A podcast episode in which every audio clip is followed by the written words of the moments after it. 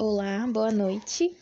Meu nome é Brenda e no assunto de hoje vou falar um pouquinho sobre o tarô.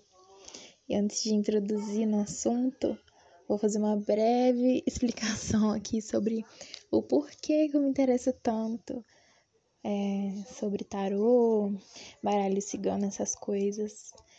E há mais ou menos três anos eu comecei a estudar bastante sobre misticismo.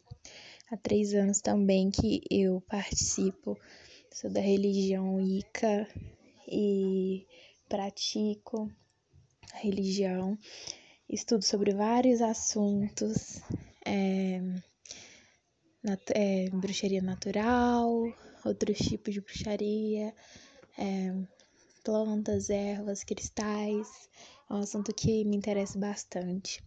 E esse ano eu comecei com meu estudo sobre o oráculo tarô, que é muito interessante, é um assunto que eu gosto muito. E eu vim falar um resumo aqui para vocês sobre o que, que é e o que, que se baseia o tarô. Bom, o tarô ele é dividido em duas partes: os arcanos maiores e os arcanos menores. No total, no baralho de tarô, no deck, ele tem 78 cartas.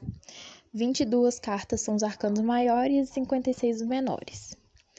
É, os arcanos, eles, resumidamente, é, querem dizer que os arcanos são mistérios, são segredos sobre a pessoa que está é, fazendo a consulta é, no tarô a gente chama de consulente, a pessoa que está recebendo a mensagem do tarô. São 22 arcanos maiores e 56 arcanos menores. Os arcanos maiores, eles são as cartas mais profundas e reflexivas do tarô. Eles carregam uma essência meio que terapêutica. Eles são é, as cartas mais importantes do tarô e representam os grandes desafios e as conquistas que a gente precisa superar. E os arcanos menores, eles são cartas mais diretas e simples do tarô. Elas representam é, os aspectos mais práticos do dia a dia que podem ser resolvidos de formas mais rápidas e pequenas, é, tipo pequenos acontecimentos ou interferências externas de pessoas é, são cartas mais de ação. Os arcanos menores, eles são divididos em, nos quatro naipes e ele é semelhante ao baralho comum, que é o naipe de copas, paus, ouros e espadas. E cada um representa um elemento da natureza. O elemento de copas representa a água, que fala sobre as nossas emoções e a vida emocional. O de paus é o elemento fogo, que fala das nossas vontades, do fogo interior.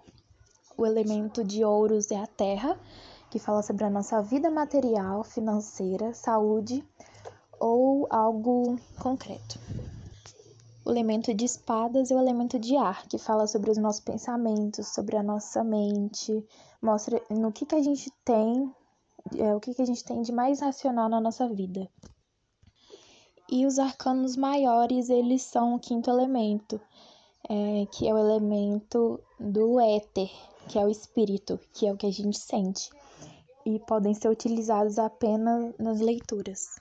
Podem utilizar é, só os arcanos maiores nas leituras separadamente dos, dos menores.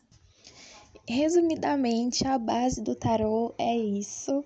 É, quem sabe depois eu não volte para falar sobre cada uma das cartas, dos arcanos maiores, para dar um exemplo é, resumido também do que eles representam. E é isso. Tenha uma boa noite. Obrigada.